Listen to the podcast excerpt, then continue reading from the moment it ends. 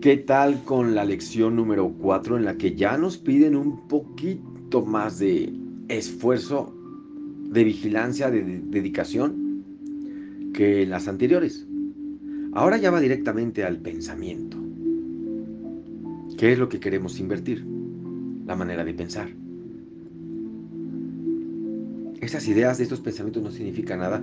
Cuando, cuando pasas un tiempo con el curso de milagros, es salvadora, ¿saben?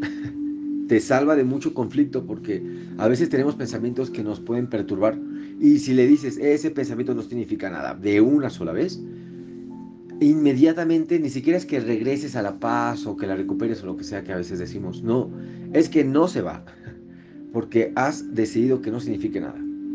Ahora, si hay pensamientos que sí significan algo, que si te espantan, que si te enojan, que si te ponen en duda, reconócelo. Espíritu Santo, reconozco que este pensamiento significa mucho para mí. Ya no quiero. Ayúdame y enséñame. Y aplicas la idea. Entonces, es la práctica que nos están invitando. Acuérdate, no más de un minuto y no más de tres veces. Entonces yo te recomiendo que lo hagas mañana, tarde y noche. Un minuto a cada una, de verdad que lo tiene que haber. Te regalas ese minuto, no selecciones de una forma específica, sino al azar los pensamientos. Vigila tu mente un minuto y lo que llegue le das la idea, aplicas la idea. Por más que duela, que moleste o incomode. La idea es esa, cambiar su interpretación.